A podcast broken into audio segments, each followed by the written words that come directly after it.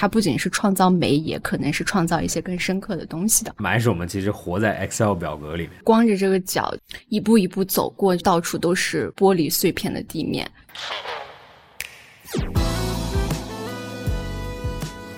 欢迎来到 Super Radio，这是 Super 出品的一档播客节目。我们关注户外文化、城市生活和艺术创意，致力于解构观念的边界。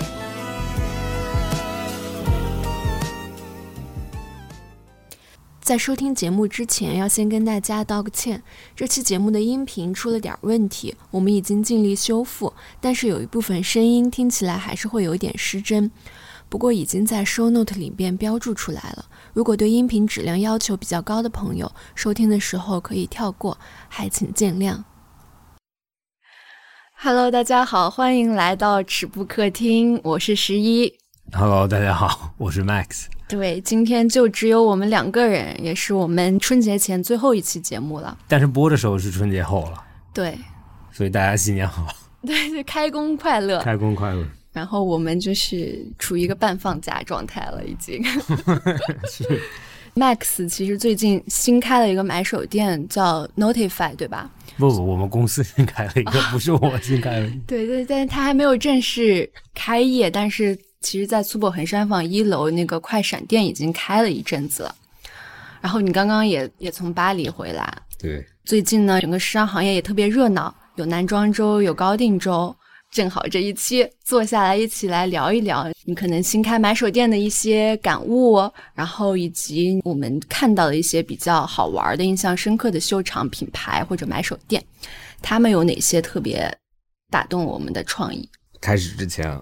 我要先说啊，第一不是我做的，是我们公司在做，我没有，我没有专专门的团队，我负责对，因为我负责这个公司，所以我正好就要负责。然后为什么从二三年八月啊九月的时候去了一下女装周，嗯，然后现在又去男装周，其实就是为了准备今年下半年的时候这个买手店正式开出来，嗯，对，然后未来其实有可能就不会每一次都去了，因为一年。要去，如果这样的话，要去四次哦，四次对，所以很累的。嗯，对。然后这个买手店有可能简单介绍一下，就是它叫 Notify，然后是 K 开头的，就是 K，然后 Notify，K 不发音，K 不发音。对。然后为什么是这个词呢？原因就是因为它其实是两个词合在一起的，就是 Not K N K N O T，K N O T 就是结的意思。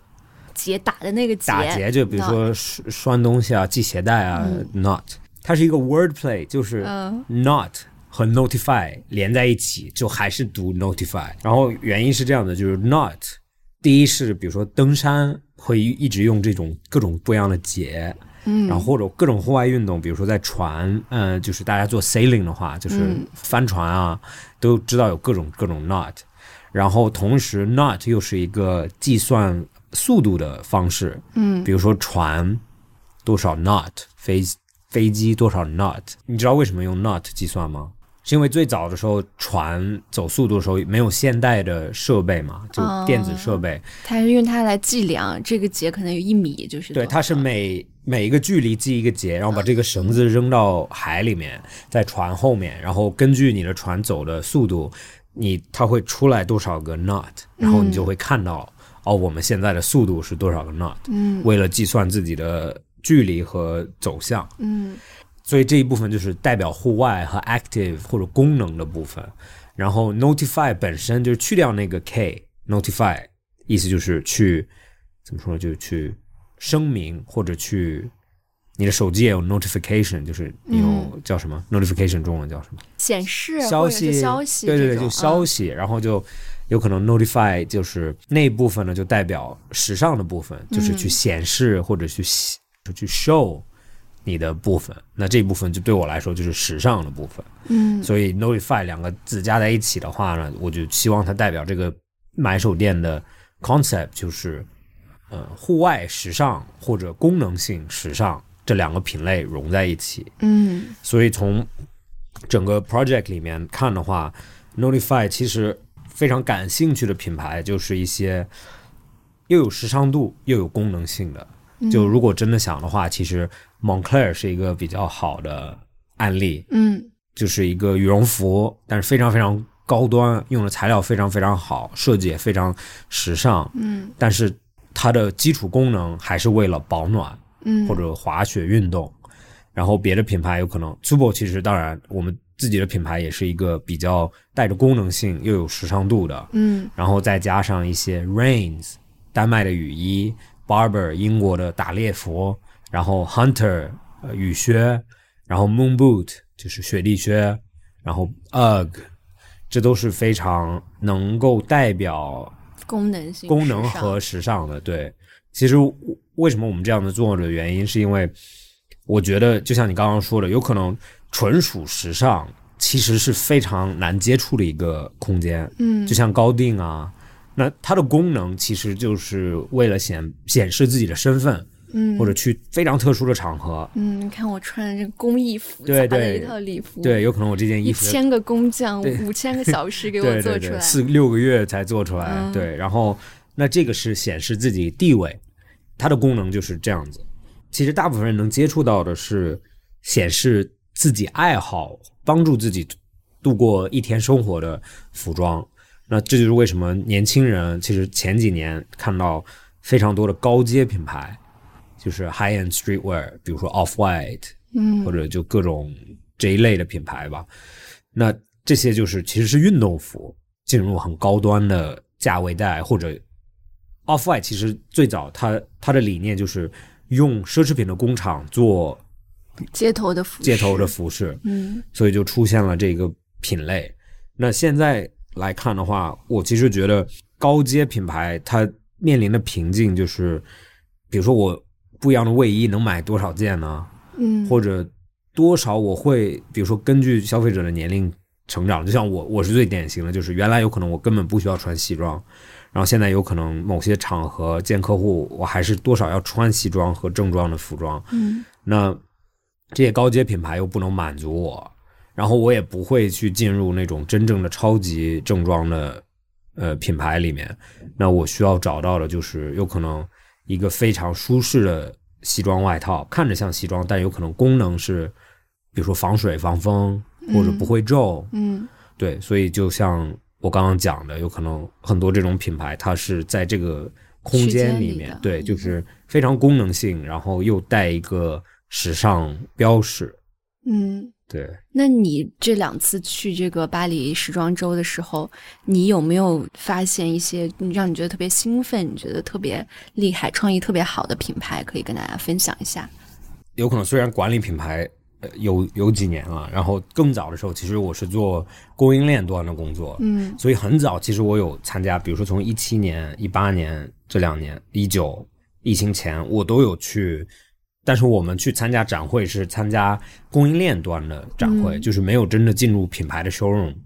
其实看时装周的话，你可以看到就是时装周品牌拿样品去展示走秀，然后收集订单，收集完订单以后，因为它有，比如说我这件卫衣或者我这个皮衣卖了，呃，比如说一千件，那我就要给工厂下这个订单，一千件这个皮衣，那工厂它就要开始去找这个皮衣的材料，嗯。所以就我们其实是时装周后面的那一部分展会，嗯。其实当时在的时候，我看时装周是完全不一样的概念，就是那个时候就觉得哇，时装周好漂亮，所有人都很，fancy。Fancy，然后我们是工厂的人就 完全一点都朴不素是吧？对，非常朴素，穿着就是要穿的很传统，嗯，比如说穿西装啊，或者但没有你们就没有这个行业，你们才是那个最基础的力量。对，这但是有可能没有品牌，也没有我们的行业嘛。然后那个时候就看时装周，就觉得哇，好神秘。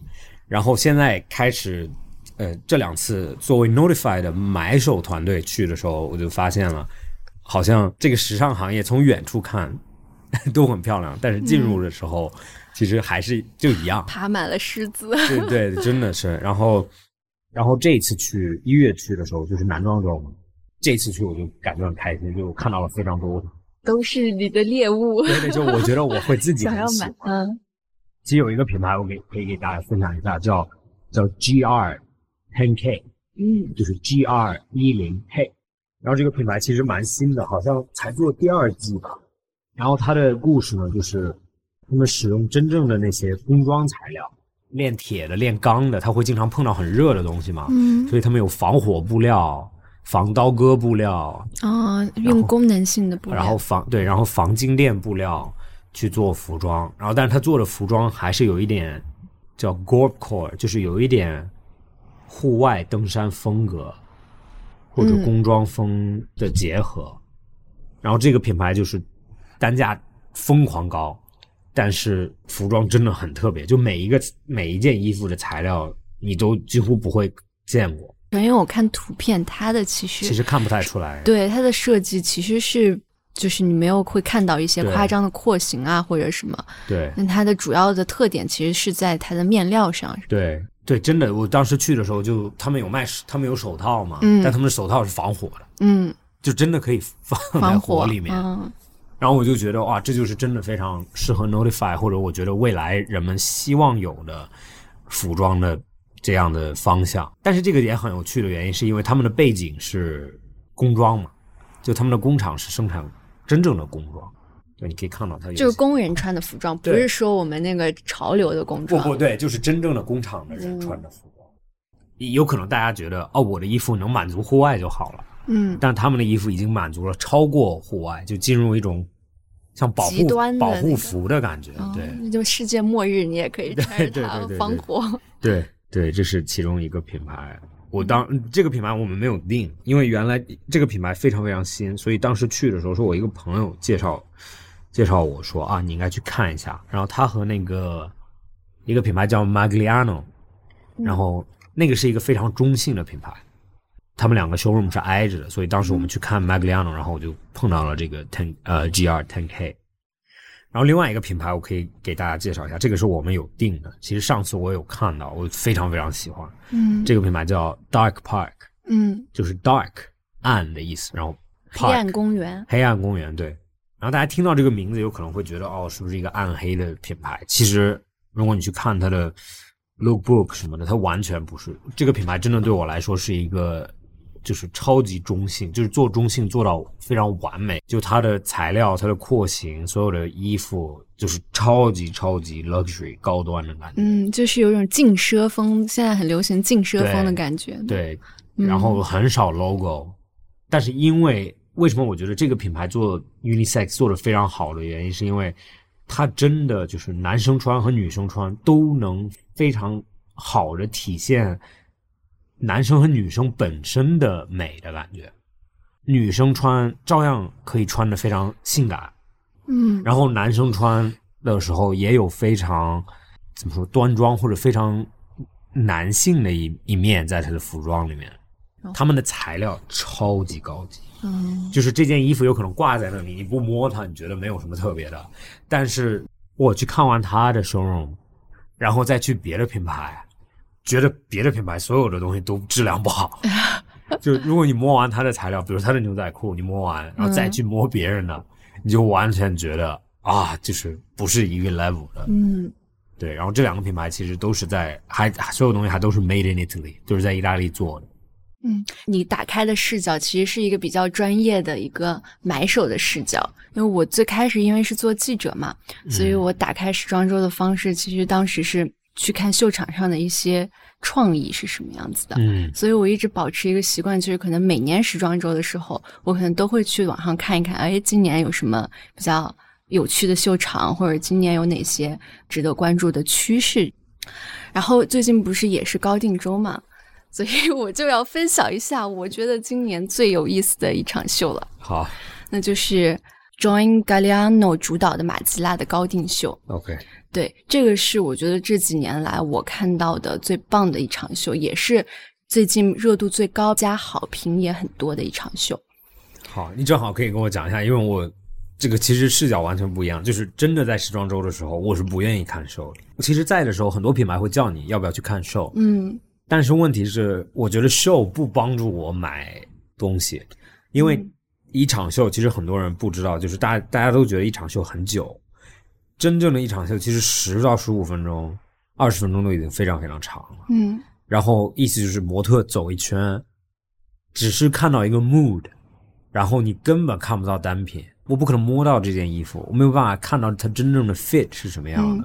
但从媒体的视角或者消费者的视角来说，秀是最重要的。秀是最重要的，因为它给你造了一场梦，它给你讲了一个故事，它跟你是有一种情绪上的连接的。因为消费者不可能说是每一个他都懂面料怎么怎么样，然后这个材质怎么怎么样，那他还是看的一个是你的整个故事的包装，另外一个是你的穿搭。整场秀的搭搭配造型是什么样子的？因为我觉得故事对一个品牌是其实是非常重要的一件事情。对对，然后这也是我可能每次去呃，不管是线下还是网上去看这些东西的很重要的一个原因切入视角。OK，对，Tell me，告诉我，告诉我这个这个长袖为什么厉害呢？我首先有一个时尚评论家，他评论到，就是其实，在大家非常都趋同的时代。他把这场秀定义为这半个世纪以来最伟大的服装系列。伟大这个词，我觉得就相当于类似于可以载入时尚史级别的一场秀。OK，对，先给大家回顾一下整个秀场的这个感觉，以及它为什么会让我觉得很感动。这场秀是在巴黎的亚历山大三世桥下面去举办的。他把桥下的那个桥洞的仓库打造成了一个酒吧。那天正好是满月夜，还下雨，所以整个阴冷潮湿的感觉就和他酒吧的那个。破破烂烂的一种末世感的氛围就特别搭，你就定调了整个一个秀场的基调。然后在先导片的时候，有一个法国的断臂歌手叫 Lucky Love，然后对他唱了一首歌，用阿卡贝拉的方式唱了一首歌，然后就是这首歌。歌一出来的时候，你作为观众，你就心里的就是被这个歌声勾的有一点那种小小的情绪的波澜，就是有一种心里隐隐作痛的感觉。什么意思？伤心吗？对，就是那个歌声，它其实跟人的共鸣是直接的，嗯，它会直接让你去感受到他想让你感受的这场秀的情绪和氛围。它其实不是一个开心的氛围，它是一个稍微有一点悲伤的，对，稍微有点悲伤的一个基调。然后这个歌声落下之后，你看那个先导片的画面上，就是火柴插黑暗中划出一个火焰，然后你就看到那个满月满月夜嘛，月亮满月，然后狼人的叫声，鸽子飞起，然后会给你一种有一些好像黑暗的欲望在蠢蠢欲动的一种这种感觉。然后是先导片，它其实是有两条故事线是并行的，第一条线是两个男的。一个男的给一个男的在束那个束腰，其中一个扮演的是一个强者的形象，然后另外一个就是就很用力的给他在系，有把他身上就勒出了一一道一道的这种伤痕，他给你一种有一点情欲的那种感觉，但是也有一些很对抗、很压迫的感觉，因为束腰其实是上个世纪女性穿着的嘛，对吧？然后但这场秀它让两个男生去穿，他其实跳脱出了就是大家可能会。说的一些女性主义的叙事，那更像是表达这个时代对个体的创伤。然后第二条线是珍珠项链失窃的一个故事，就是一个小偷把珍珠项链偷了，就是他砸碎那个玻璃偷了之后送给了他的情人，这个情人应该是一个性行业的从业者。然后这个故事线让我觉得很。印象深刻的就是那个玻璃砸碎掉了一地，然后背景音是那个警车的声音，然后一个高跟鞋，只有跟前边是没有的，它相当于那个脚前面脚掌直接是对对对踩到脚的，对踩到地面的只有一个跟在这里，然后你就光着这个脚一步一步走过，到处都是玻璃碎片的地面，这个画面就特别的有戏剧张力，就是那种。布满荆棘的一个地面上，你的鞋也破破烂烂，你没有任何的庇护，但是你也很优雅无惧的去走过这个满是玻璃渣子的地面，就有一种很浪漫主义的一种色彩。然后这几分钟的先导片，它其实为我们描绘了一个巴黎铁塔下的一个夜晚发生在街头的底层人的故事，它给你的感觉是压抑的、神秘的。诡异的，但是又有那么一点点浪漫，就像看了一场无声的电影一样。嗯，然后包括秀场里的造型，它其实也是像一个电影里的不同的角色，有小偷，有性行业的从业者，有穿着风衣的暴露狂，有赌徒，然后还有那种好像刚复活的玻璃娃娃，就他又从木偶一样，他又从那个布满雾气的桥洞穿过来的时候，就感觉有点像刚刚从坟墓里爬出来的。脸是那种完全像对对对，像瓷娃娃，对水光感很足的那种，就有点像 Tim Burton 的电影给你的感觉。然后包括他这次绣的，其实工艺也很厉害。他把那个面料做成了我们那种像这种瓦楞纸的那种纹理的衣服。可能像流浪汉在街头，你会用这个瓦楞纸包裹住你的身体。那他把面料做成了这种感觉的一些质地。然后还有一些模仿雨滴的这种刺绣，那个模特就这样佝偻着背这样子走过去。尤其它是一场高定秀，他做了一个。巴黎底层人民的这样子的一个群像或一个氛围的故事，我觉得这件事情就是很厉害的。然后有一个评论家，我觉得就形容这场秀，它的情感内核就挺精准的，挺挺精准，挺精准，挺精 准的。就说它是仓皇失措的，是乱世求生的，是希望尚未泯灭又看不到尽头的悲惨世界的。它其实是没有一点点积极的东西。就在很多公司，你要提这种创意，就是会被 pass 掉的，这太阴暗了，不是消费者想看的，对吧？但是它就是这样一场秀，它就是能引起你的很多情感上的共鸣。秀场结束之后，观众鼓掌了五分钟，因为它是整个高定秀最后一场秀。所以大家也会觉得还好，它是最后一场秀，不然如果看完它之后就觉得其他的都对，就像你看到那个品牌就觉得其他的牛仔裤的质量都不好的那种感觉，对。然后它给我最大的感受是会让我找到我最开始被时尚行业吸引的那种兴奋感，就是它可能是有疯狂的创意在的，是有情感共鸣，是跟时代同频共振的。它不仅是创造美，也可能是创造一些更深刻的东西的。就像之前马吉拉那有一场秀，马吉拉还在的时候，他是在一个废墟，嗯，然后废墟里办了一场秀，然后就像一个很无所谓的狂欢一样，前排站着周围一些社区的小朋友或者一些路人，就是看戏的路人，大妈大姐都过来看他这场秀。我就觉得这件事情就很酷，他在打破一种这种是规则。马吉拉是非常。怎么说呢？有名的就是他是 original 做这一部分事情。对你这样子说的时候，其实当时我我有去过 Margiela 的一个博物馆，然后当时那个里面有走他的整个每一个季的故事，然后所有的 concept。然后其实当时看完以后，我也有那种感觉，就是我觉得 Margiela 真的很很会 market 自己的品牌，然后也很会去通过 show 这个东西勾引他的消费者或者别人很想。接触他的方式，对，当时有很多，比如说他们好像在纽约时装周也做过 show，然后就是在一个废弃的地方，然后，然后 invitation 就是最后才给你，然后让人们所有媒体人都非常困难找到，嗯，然后到那里面又很又有点乱糟糟的，然后但是 show 又是非常怎么说，就是表达的故事非常清晰，然后就好像就是现在很多品牌。喜欢做这种 underground 的东西，好像都从一个 Margiela 这种理念对，都是马吉拉爷爷玩过的，是吧？你是在网上看的吗？我刚刚看到他这个 show 三十分钟，你看完了吗？我看，我看完了。我觉得可以，也推荐大家都去看一看。我觉得把它当做一个电影，或者当做一个小的艺术短片来看，都都挺值得的。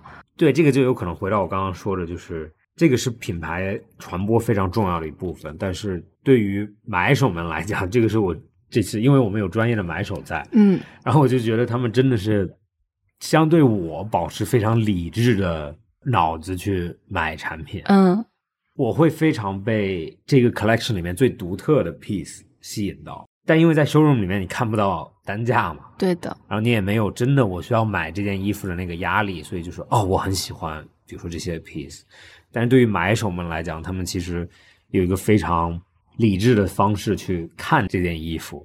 有可能虽然漂亮，但是卖不掉也是一个非常大的问题。嗯，因为你也充当了半个买手的角色，对吧？你在这个过程当中有没有一些？有可能不在这个行业里面听“买手”这两个词，嗯，大家就觉得哇，就是我看秀去了，超 fancy，穿着漂漂亮亮的看秀，看完秀然后就定了。就像刚刚我说的，为什么你进入这个行业，你就发现这个行业没有那么美？嗯，就是因为买手们其实和想象的，比如说坐在第一排那些人的区别，就是买手们其实活在 Excel 表格里面，就是他活在活在他的预算、嗯品类，然后 brand mix 里面。对，因为每一个品牌它都有一个起订量，就是比如说有些品牌八千欧元，有些品牌一万两欧元，所以要脑子里面要记着这个数字，然后去选你的产品。他们真的是一直在看表格里面的东西，要看我这样的买 O 不 OK，那样的买 O 不 OK，然后我的整体的色盘也要平衡。色盘平衡是什么意思？就比如说我去，比如说 Margiela 的 show，有可能它的 concept 就是非常颜色，其实冲击力很强嘛，嗯然后带一些那种透明感。嗯那这个品牌的衣服就很难放在一个保护度超高的，比如说亮色品牌旁边，再加上又是冬季，有可能消费者不选择买粉色的衣服或者嗯，亮绿色的，所以你就要脑子里面很清晰自己我的店铺里面的形象应该是什么样的，然后怎么去平衡它。你又不能全部买黑色、棕色、白色、灰色，但是你又要有一定的丰富度，但是你要把你的集中金额放在实卖的部分。嗯这次转完以后，我真的对买手有非常高的评价，就是比我想象的困难多了。嗯。说到买手店，有没有一些你觉得特别传奇的、你特别喜欢的买手店，可以跟大家分享一下？我在欧洲的时候，其实我非常羡慕欧洲的买手店，因为欧洲互联网很弱，欧洲本土的品牌它其实不喜欢开店，它只喜欢做他供应链端的事情，嗯，就是产品和 marketing focus 为主。但是中国的品牌喜欢，开店，就是喜欢全链路，对，因为中国的供应链太强了，所以很容易做很大量的。嗯但是因为欧洲供应链其实很小，所以很难做很大量的。就比如说当时很火的那个 Balenciaga 的那个 Super S、嗯三 S 那个，最早一批在意大利做，然后后面因为量大了就挪到中国。其实不是因为品牌没有办法承担欧洲的生产费用，其实是因为欧洲的供应链没有办法做这么多。然后我就很羡慕欧洲这些买手店的原因，是因为他们真的是在服务自己的客户。因为比如说我要买 Celine 或者 Balenciaga，有可能在意大利的某一个小镇上，就是没有机会开。那他唯一能够得到这个产品的方式，就是通过当地的买手店。嗯然后当地的买手就有非常大的空间去在这种大牌里面买东西，但相对在中国的话，我们就没有机会买这些品牌，因为这些品牌它自己门店特别多，对，然后它一般给买手的品类也是一些不会赚钱。嗯，就是其实在国内买手店在品牌那里的话语权是很弱的。因为他自己可以服务这些客人。然后我刚刚想说，就是非常喜欢米兰的 Antoni，就是我每次去米兰，我到米兰，我特别是作为男人，嗯我每次去都觉得啊，我去哪里都 underdress，就穿着像个小孩子。嗯因为意大利人真的特别爱穿西装，嗯就算不穿西装，他穿衣服也非常合身。意大利的男人就非常在乎这个衣服合不合不合身对，合不合适。然后他们也非常习惯做 tailor。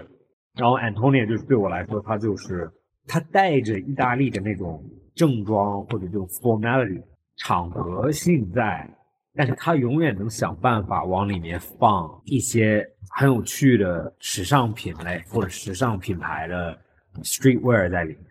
然后他他的 brand mix 也很奇怪，就是他会把特别贵的品牌和特别便宜的品牌挂在一起。哦，对，是的，对，我觉得欧洲很多的买手店，好一点的买手店都会这样。是它其实是以我为中心的，他觉得我觉得嗯这个优衣库的 裤子很和这个好配这个香奈儿 搭在一起，对对，所以他当时我就很惊讶，就是他有一些街潮品牌，然后旁边就放迪奥的牛仔装，嗯就是配在一起，反而不是比如说迪奥的衣服配迪奥的裤子，再配迪奥的鞋子。嗯，那就很无聊，对吧？，对，但是但是这这个就也就代表这个买手店特别厉害，嗯，因为别的买手店如果你这样子放，迪奥会很不开心。对，对，然后每一次去安东尼，我都会觉得哇，我还能这样的穿，会学习到他的审美，对吧？，对，然后你就按照他的穿搭去穿，你就不会错。有可能我觉得我买不起 Celine，我可能不会去 Celine 的专卖店。但是有一家买手店，它既有 Celine，然后又有其他的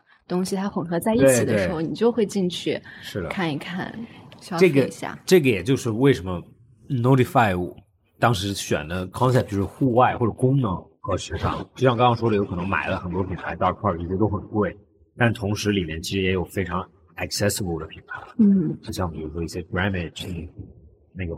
攀岩的品牌，嗯，然后一些 Hoka 的鞋子啊，对我来说就是我很希望我们可以打破这个只有很有钱才能去那种店消费，嗯，因为我觉得中国国内的奢侈品店其实就有这种感觉，嗯，就是你必须到了一定的阶级你才敢进进去，对，然后你进去又带着非常大的压力，如果消费，对对对，这这个是我真的很很不喜欢那种奢侈品店的。就是那种气氛在里面，势力的感觉。对，然后你如果你不买东西的话，你真的会觉得是 sales 烦你吗？因为感觉你在浪费他的时间。嗯，我想分享的一个我特别喜欢的一家买手店是 Colette。Colette，对，也是我非常喜欢，我真的很喜欢。先跟大家介绍，不知道的介绍一下。OK，我简单的介绍，就是他在巴黎的那个那条街叫什么？圣奥诺雷路。对，就是 Saint Honor。对对对对对，然后在一个拐角，然后它是三层楼，B 一，然后一楼和二楼，然后我的记忆是一，呃，B 一是一个水吧，它叫 Water Bar，嗯，而这个 concept 其实 Notify 有借鉴，就是我们也会有全世界的水，哦，但它但是它的 B 一我记得是我饭特别好吃，嗯，我每次去都会去 collect B 一吃一顿饭，然后它饭也很健康，超级好吃，然后它甜点也特别好吃。然后好像一楼是一些配饰类的书，还有一些容易穿的一些便宜一点的品牌。然后二楼就是一些非常奢侈品。奢侈品。然后我记得他当时还有个画廊那边二楼。哦，是吗？那个我。但是我记得他们的陈列特非常特别，就是它是一个整个 mannequin 整个人台，然后他的衣服是在整个人台上穿着。嗯。所以不像是在衣架上面挂的。对的，这是我能记的。对，然后这 Colette 也以一些比比较精彩和丰富的联名为名吧，跟很多品牌联名。对，知道的奢侈品品牌基本上都有，运动品牌也有，然后手机也有，汽车也有，就比如跟阿斯顿马丁也有过联名。哦，是吗？对的，对的，对的。买手店这种联名的风潮，说是 Colette 带起来的，我觉得也不为过。是，对，他一定是哦，我每次去那里都碰到明星。对，就每次去都有明星在逛。哦，对对对，他最后一天，他不是二零一七年关关店最后一天营业的时候，也有很多明星，陈冠希啊也去了，都在都在。嗯，其实他是很多买手店的 inspiration。对，但这么厉害的店，他为什么关店呢？其实不是因为他经营不好，因为其实到二零一六年的时候，我查到的数据，他的。年收入是达到两千八百万欧的，差不多两亿人民币左右，对吧？是非常厉害。其实是他们就是发展的特别好的时候了，而且经过二十年了，那他们还是选择了在二零一七年关店了。原因就是因为 Colette 生病。这家店呢，其实是一家母子店嘛，是 Colette 和他的女儿 Sarah 一起开的。然后这个店的名字就是妈妈的名字嘛。然后他们两个的分工大概就是 Sarah 会负责一些就是创意啊、采购啊、公关形象这些方面的，Colette 就负责商业运作和很多一切幕后的这些事情。嗯，那其实我当时是有研究过这家店，因为我要写一个专题报道，研究就是这家店在二十年间很多买手店都归于平淡，就要么关了，要么就是没有什么人记得它。但是 Colette 在大家心中其实是有很高的地位的。今天就来跟大家讲一讲我的发现，以及我喜欢他的原因。其实我首先我觉得要讲 Colette 离不开这两个人，Colette 跟 Sarah，因为这是他们开的店，他们每一件事情都亲力亲为，所以我们从这两个人开始说起。二十年来，Colette 他一直是住在楼上的，妈妈和女儿两个人。就是会一起为模特换衣服，然后亲自打扫店内卫生。周六关门之后呢，他们就会开始拆除店里的装修，然后用一整天去准备下周的 collate。所以你在下一周你再去 collate 的时候，你看到的是完全是新的。OK，就是每周去都有新的感觉。都有新的感觉。然后他们两个人也是就是非常有行动力默契的。比如说我这个店铺今天要刷成蓝色，那可能讨论一两分钟，然后就去了。所以这也是他们能保证整个店铺新鲜感的原因。那这个新鲜感除了我们刚刚提到的，就是它每周都会上新，就其实这个速度跟那个快销跟 Zara 是一样了，对吧？即使是它没有特别多的新品，它也会换一个陈列方式。这个很困难，很困难。但就是因为有，就是他们没有很一个很小的 team，就是妈妈跟女儿，然后可能再有一些员工，然后他们不需要去跟很多的人去讨论。不需要开一个很长的会议，要讨论我这个 墙要刷成什么颜色。对对对。所以他们能很快的去执行他们的一些想法，然后包括橱窗，他们也是每周一换嘛。餐厅呀，还有空间展览也都是有一些，就是你常看常新，你可能下次去它又有一点不一样的小东西。所以这个的话是给消费者。很多新鲜感的，不像有些买手店，可能我去过一次，我大概知道里面是什么样子了。对，下次就下次就还是这个样子，那我可能就没有新鲜感了。是。但口类的它可以带给你就是不一样的东西，而且他们活动也办得很勤，每周都会有一些不一样的品牌活动。顾客来可以找新鲜感，但是品牌他也会来看看有没有什么合作的灵感。嗯。那这样它就成了一个。像中介一样的东西，都可以给各个方向给大家提供不同的灵感。这是第一个，新鲜感很重要，但这也是很难的。这个是 太难了，最最难的。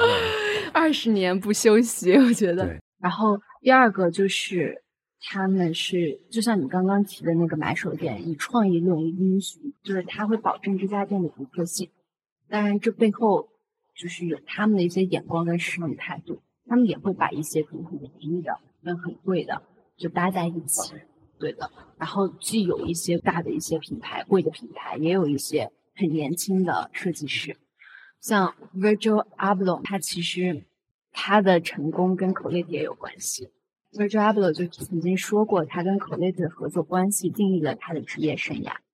就是 Colette 是第一个给 Off White 下单的买手，也是第一个给 Off White 做活动的买手。就是在一个他还可能。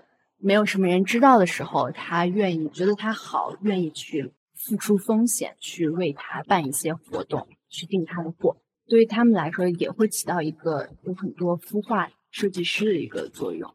所以这也奠定了他们在业内的一个地位。这个也涉及到，就是 Sarah 他怎么去做这个店，他一直会把这个店比作是一本杂志。他自己是，比如买手是一本杂志的编辑，他会把控着整个零售店的整体的一个调性。当然，这背后肯定也涉及到很多你活在表格里的东西。是，但大体上他会把这个东西定性成这样子的。然后他在做采购时候只有一个逻辑，就是这是不是一个有趣的故事。就是这个品牌，这个系列是不是有趣的故事，或者这个品牌是不是讲了一个有趣的故事？然后这个是他的第二个我觉得很厉害的地方，就是他有很好的眼光，以及以创意论论英雄。哎呀，我为什么前后鼻音不 不分？在南方待久了。我觉得这是他特别厉害的地方，就是第二个就是他真能保证他品牌的整个的独特性嘛？嗯，对吧？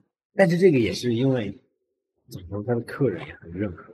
对这个，然后但这种他是不可复制的，他很看这个人，或者也很看当时的时代和这个地方，还有他的客人。对对，就是一个天时地利人和的一个因素。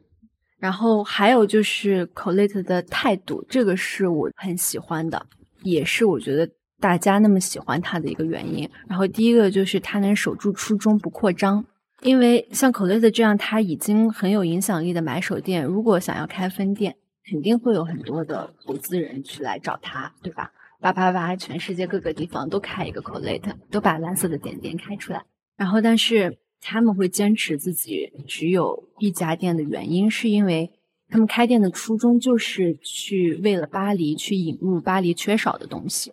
然后他们是一个很小的团队，喜欢追求细节。他们觉得自己没有办法在世界上的另外一个地方做同样的事情，即使是街对面也不行。所以他们就一直拒绝开分店。然后这个很困难的原因是在于九十年代末是时尚品牌全球化扩张和集团化并购的一个高潮。巴黎是这个高潮的中心嘛，然后大家都在扩张，都在想要开到世界各地去，但他们能在这样子的浪潮里能够坚守住，我就是想要做这家小店，我就要把这家小店做到精就好了。那他这样子能长久的把这个小店做到现在这样子，也跟他能守住诱惑，没有去疯狂的扩张，也有一定的原因。然后第二个，他的态度就是 Colette 是面向所有人。就是它的价格带很宽，对，几欧元的铅笔能在里面找到。我我上次就买 几欧元铅笔，因为它有它有很特别的笔，对，就是法国的，对对对对对对，或者你就很贵的那手表也也在里面，对吧？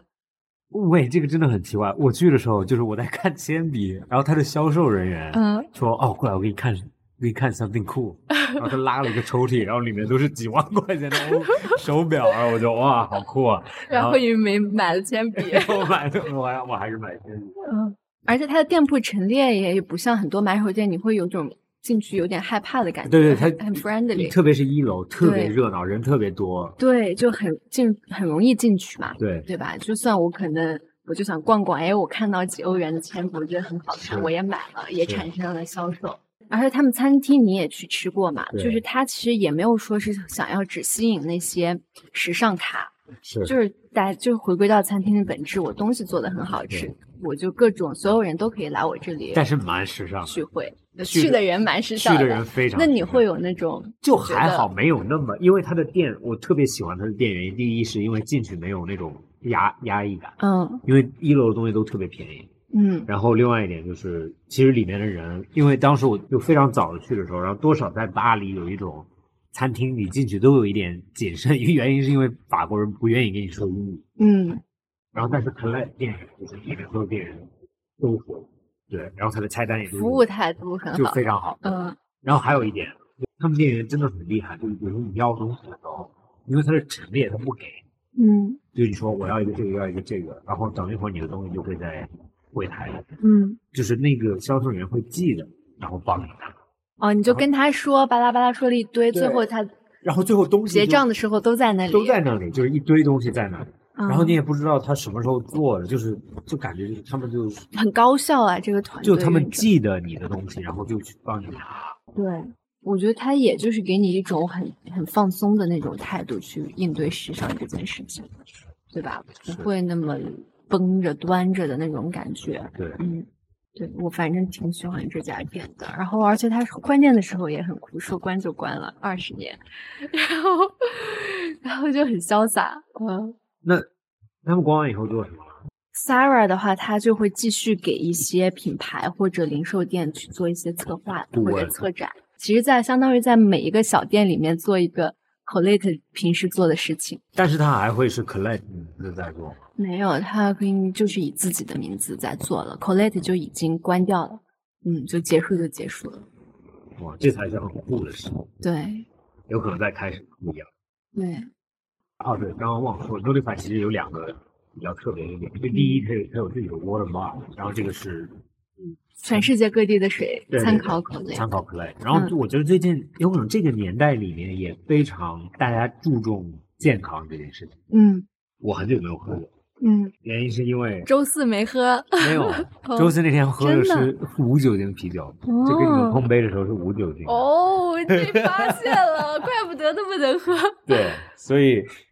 然后我就因为这次去欧洲出差也太累了，然后有有一天喝了一次酒，第二天早上起太早，然后整个身体就看我的脸，就整个脸，然后嘴上面啊，就身体就不舒服。然后我就又听了一些那种健康播客，然后就酒对身体真的不是很好。但是我打算春节的时候喝酒，所以我也就 anyway 就大家都对肠胃啊这种东西都非常注重健康嘛。然后我觉得有可能最近也是非常适合去展示各种各种水。或者各种健康饮品作为一个这个店的 bar 的 concept，嗯，然后另外一点呢，就是这个店铺里面有两个房间，就是有一个雨屋，嗯，还有一个冰屋。哦，是真的，就是模拟了一些，对对对，就就会有一个房间就在店的门口，它会，比如说你想试雨衣的话，可以进去。它会下雨吗？对对，真的，对，那还挺好玩的。对，就 给大家互动一点。作为咱们在上海，其实很多人，比如说买泳服或者买防滑的鞋子的时候，其实不知道在冰上面防不防滑，对，或者够不够暖，所以做了一个冰屋。冰屋，对，就是真的冰。对，冰很冷的房间。会有冰吗？会有冰啊。我就是你可以穿上在那个冰上滑。对对对，哦，那还挺有意思的。对，真的，其实有很多品牌它有冰上直滑的东西。嗯。因为前一段时间我不是去那个长白山了吗？我才发现哦，真的，就是没有冰上直滑和真的有冰上直滑这两个东西非常不一样。嗯，我会想去试一试。对，是。而且也挺有传播力的这个地方，因为这个试衣间里都是冰，这个试衣间还会下雨。它不是试衣间。但我可以穿着衣服进去试呗，有镜子呗。啊，对对对，对吧？就里面，然后还有窗口，朋友可以在外面看。对，挺好玩的。对，可以的，很期待。那我们哎，新年好！播的时候已经开工了，开工也是新年，新年好，新年好，恭喜发财，拜拜。